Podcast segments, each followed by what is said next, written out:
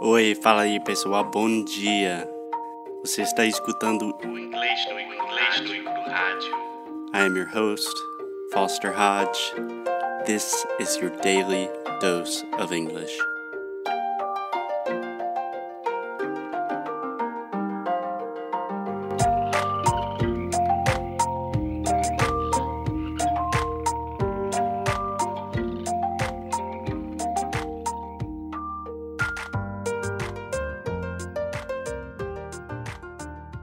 Hey, what's up, guys? It's Foster, and I am here with Alexia. Alexia, how are you? I'm just fine. What about you, Foster? I'm doing good. It's Sunday. It's a beautiful day in South Carolina, so I can't complain. Yes, and it's a beautiful day here in Rio as well, but super hot, Yeah. well, and I'm dying. That's normal in Rio, and I hope you're not literally dying, but I understand what you mean. so, what's the subject about today? Are you ready to suffer a little bit? No. Good, because you don't have to. So today I wanted to talk about maybe one of the most common questions that I receive from all of my students, and it's just about prepositions. Okay? okay. So all of my students go crazy with prepositions. They have so many questions. When do I use in, on, at, phrasal verbs? How does that work? They have so many questions about prepositions. And one of the most common ones is always when do you use in, on, and at? Okay? Okay.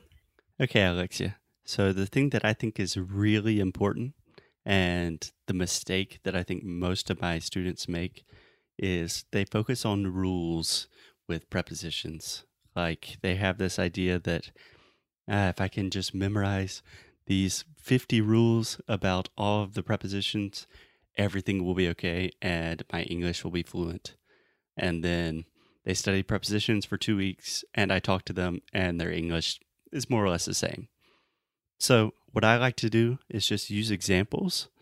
Um, and then with those examples, you can kind of intuitively and more organically learn when you should use which preposition. Does that make sense? Yes, it makes a lot of sense. Perfect.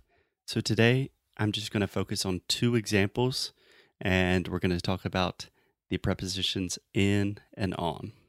Are you ready? Yes, I am. Let's go. Yeah, you can actually say, I'm in. Little dance. I'm in, bro. It's good. Sweet, bro. Okay, so example number one is that we almost always use in for cities and countries. So let me ask you a question, Alexia. Where are you right now? I'm in Rio de Janeiro. Perfect. Now, can you give that question back to me? Foster, where are you now? I'm in Spartanburg, South Carolina, the city in which I was born, my home city, hometown. Um, cool. Cool. So you can also use this for states. So in your case, it is still Rio de Janeiro, but I could say I'm in South Carolina. Okay?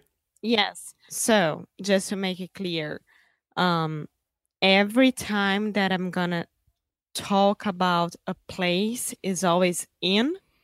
Um, not necessarily. So right now we're just starting with cities, states, and countries. So with more specific places like things or you know certain like you are on the bus, there are exceptions.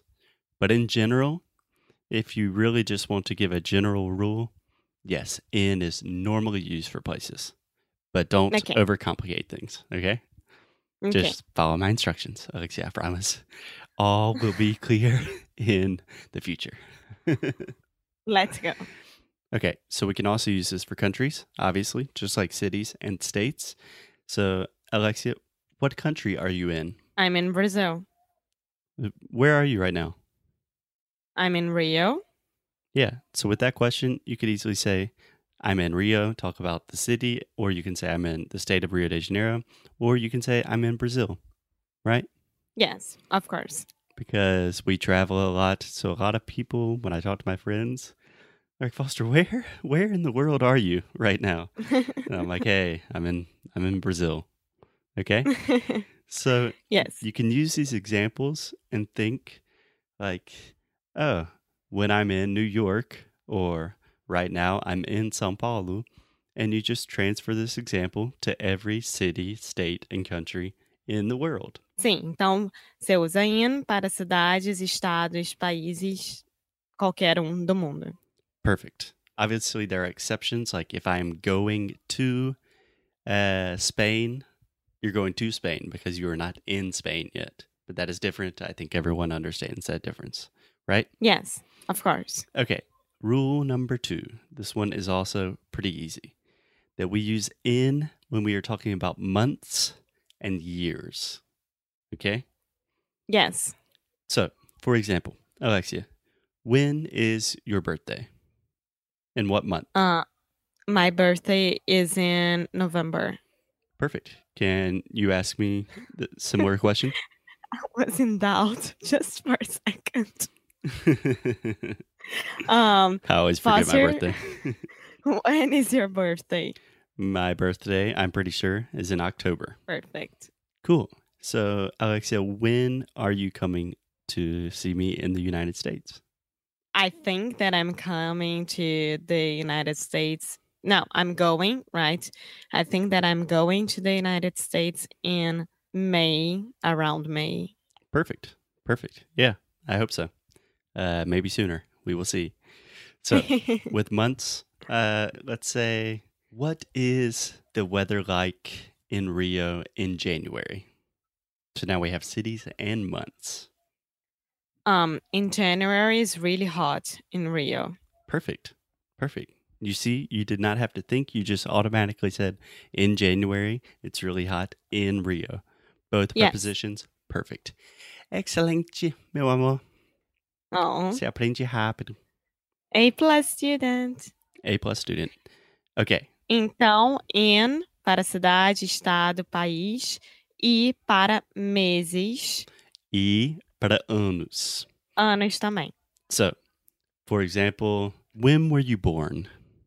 What year? I was born in 1989.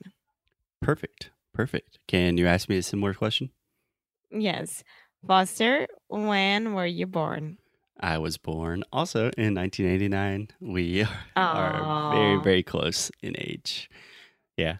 And then what month were you born in? I was born in November Of what year? 1989. So you were born in November in 1989. Yes. Perfect. And this is really helpful for years, like when you're talking about in the future or in the past. Like in 2011, I lived in Spain. In 2019, I'm gonna be living, I don't know, United States, something like that. Yeah, in 2019, I'm going to be living in the United States. Exactly. Yes. Exactly. So let me ask you, Alexia, in 2017, where did you spend most of your time? The most of my time I spent in Rio. Okay. So give me a complete phrase. so in 2017, in 2017, uh, most of time I was in Rio. Perfect. So in 2017 and in Rio, again, you're combining the cities with the year. Perfect.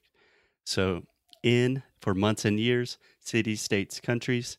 And now we have one exception, the only exception for today. Okay. Okay. we use on when we are talking about days. So on for days. Alexia, today is Sunday. So what are you going to do on Monday? On Monday, I'm gonna be working a lot. A good answer. That's my girl. um, okay, can you ask me a question that has to do with days? yes. What are you gonna be doing on Wednesday? On Wednesday?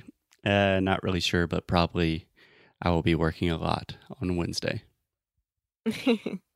Perfect. Perfect.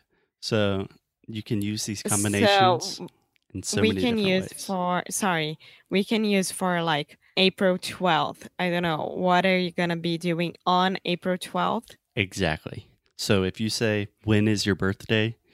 Most people will say, my birthday, for for example, for me, my birthday is on October 23rd. So Yes. technically, I'm including the month, but I'm talking about the day. So it's on. It's a little confusing, but if I say what day, it's always on. Okay. Ok. So when is your birthday? Então, para exactly. dia é sempre on. Um, eh, my birthday is on November 16th. Perfect. And what are you what are you going to do on Friday? On Friday, I'm going to be working as well. I don't have any news for this week. Yeah, we are workaholics. Boring. um, Yes. okay, cool. So just a quick revision, a quick summary is we use in with cities, states, countries, big places like that. We also use in for months and years, and then we use on for days. Pretty simple, right? Pretty simple. So, Pretty simple. On. o que, que eu falei? Yeah, I heard like sipple or something. Ah, I'm sorry. Pretty simple. Perfect. Yes. So, on é para data, é in é para mês e ano, cidades, estados e países. Yes, yes. And what I recommend is forget everything I'm saying right now that we have these rules and just practice with examples. Like, oh, where are you? I'm in uh, Sao Paulo. Oh, and when are you coming to the United States? I'm coming to the US in May. And just use these examples, and I promise you will start organically, automatically thinking about these things in a more natural way. And it's a lot more fun, a lot easier. Any questions, Alexia? No, I'm fine. Okay, great. So that's it for today. We will be back soon with some more prepositions. Um, if you like the show and you want to see Alexia suffer a little bit more, join us tomorrow. Okie dokie. Bye, guys. Ciao.